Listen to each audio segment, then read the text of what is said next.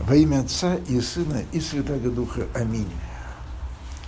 А, это сложная притча, в основном потому, что царь ведет себя нерационально, и мы вновь возвращаемся к тому, что евангельские притчи, вообще библейские притчи, они не аллегории, они описывают не э, э отдельных людей, не театр, где у каждого своя роль. Кто-то орликин, кто-то влюбленный и так далее. А они пытаются описать какой-то сгусток движения, какую-то идею общей. И царь здесь э, выглядит довольно странно. Вставка про убийство – это, конечно, скорее всего, после уже падения Иерусалима в 70-м году. Но помочь это, мне кажется, помогают слова апостола Павла, которые сегодня читались.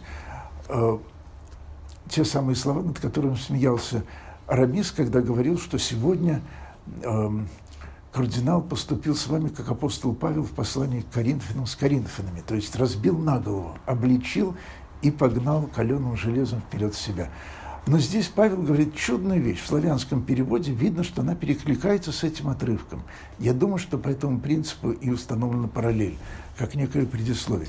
Вот он говорит, что я же я не пришел к вам, потому что я не хотел э, быть принятым со слезами, с обидами. Я хочу подождать, пока вы не поймете, что я не хотел вас обидеть, я не хотел вас оскорбить. Как я могу хотеть вас оскорбить, когда вы источник моей радости? Другой радости, говорит апостол Павел, у меня нет и быть не может, кроме вас.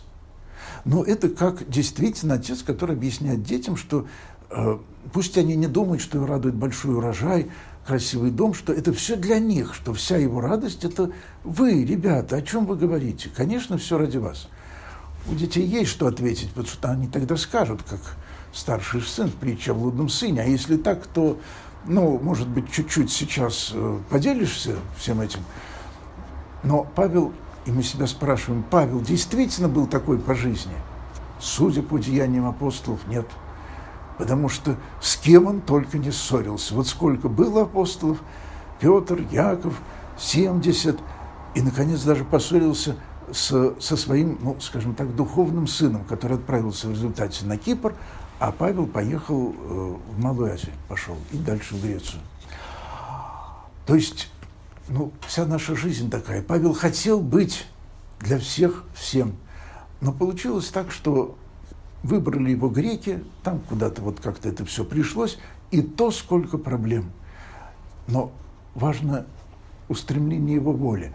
Я хочу быть радостью для вас. Он устраивает короткое замыкание, потому что вы радость для меня, и больше ничего. И это все объясняется только верой, потому что верующий человек, мы спасение в чем? Мы вырываемся из того короткого замыкания, которое желание любить всех, быть источником радости для всех. И происходит короткое замыкание. Золотое правило этики хорошо звучит, а на практике оно как руки в розетку заткнуть. Вот я буду любить тебя, как я хочу, чтобы ты любил меня. И, как отвечал Бернард Шоу, а это точно разумно – вы уверены, что людей надо любить одинаково, и что мы все должны быть вот... Это же будет как-то очень пресно. И этот атеист был правее, чем верующие люди. Потому что люби ближнего, как Бог любит тебя. Бог любит нас сегодня не так, как вчера. Он любит нас, когда мы проказничаем, не так, как любит нас, когда мы сейчас здесь, и проказы остались за дверью. Он любит по-разному и любит каждого по-разному. Вот смысл веры. Мы веруем в то, что мы подобие и образ Божий, и именно поэтому мы разные. Потому что Бог неисчерпаем в своей, в своей бесконечности. Вот это то, что завораживает. Но ближайший, может быть, вот метафору Лема, вот этот огромный мыслящий океан. А Льва Толстого это пугало – потому что он это чувствовал, он видел Бога таким, Бог ему таким открывался.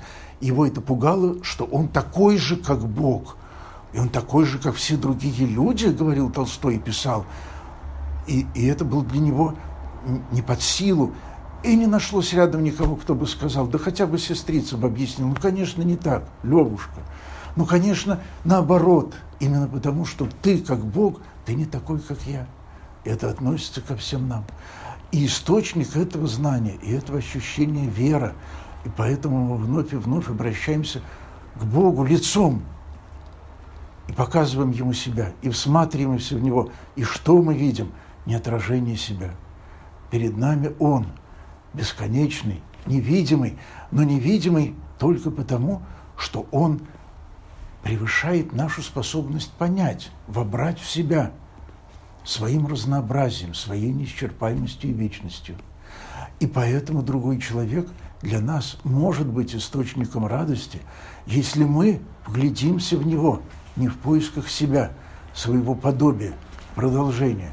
Я, а вот дети мои, а в поисках Бога, другого. И тогда мы научаемся радоваться другому в другом человеке. Это другой может нам не нравиться. Он совсем не такой. Может быть. Он, может быть, не умеет читать, а зато он рисует или танцует. Он может быть хиляк, слабенький, но зато он может так утешить другого человека, как он так поднимет чужую тяжесть моральную, как гимнаст, штангист не поднимет штангу. А мы, а я, что во мне Божьего – Познай самого себя означает познай Бога в себе. И это познание чего-то абсолютно единственного в мире.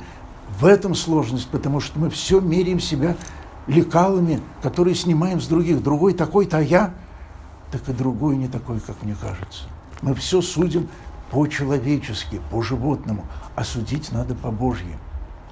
И тогда вот на этот вопрос, ну что ж такое, человек пришел, ну забыл одеться при входе, переодеться – в чем проблема? Да проблема в том, что вчера опять наткнулся на руссофобию какой-то немец, наш иммигрант в Германии, вот, что русского легко узнать, потому что наши, которые недавно приехали, они всегда угрюмые, они всегда подозрительные, они всегда мрачные, всегда пессимисты. Вот. А немец, он бодрый. Вот брачный пир и русский, чего ты пришел и не перестроился? Спросит нас такой вот немец. Потому что то, чего просит Бог, не выдают на входе, как выдавали, видимо, в древности вот парадную такую накидку. Вот. То, о чем просит Бог, это совсем другое. Я вас выбрал для любви. Ну, расслабься, ну, войди сюда, оставь за порогом переживания. Тебе нужно обязательно, вот, чтобы тебе дали одежду, дом, деньги – работу, гарантию будущее, да? Но ты же знаешь, что это не поможет. Ты же получал это в жизни. У нас все было. И это нас сильно изменило? Нет. Если что-то нас меняло, то нас менял Бог. Нас меняла Его любовь, совершавшаяся самыми разными, неожиданными и нематериальными путями. Материальное подверстывалось, но когда его нет, все равно любовь Божия здесь. И поэтому мы сюда входим, и что мы говорим? Боже, прости, помилуй меня грешно. Потому что я не радовался, когда было хорошо.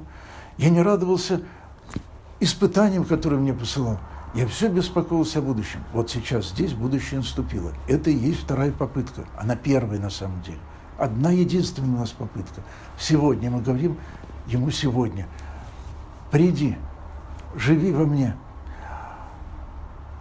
И пусть Твоя любовь порождает мою веру и мою надежду.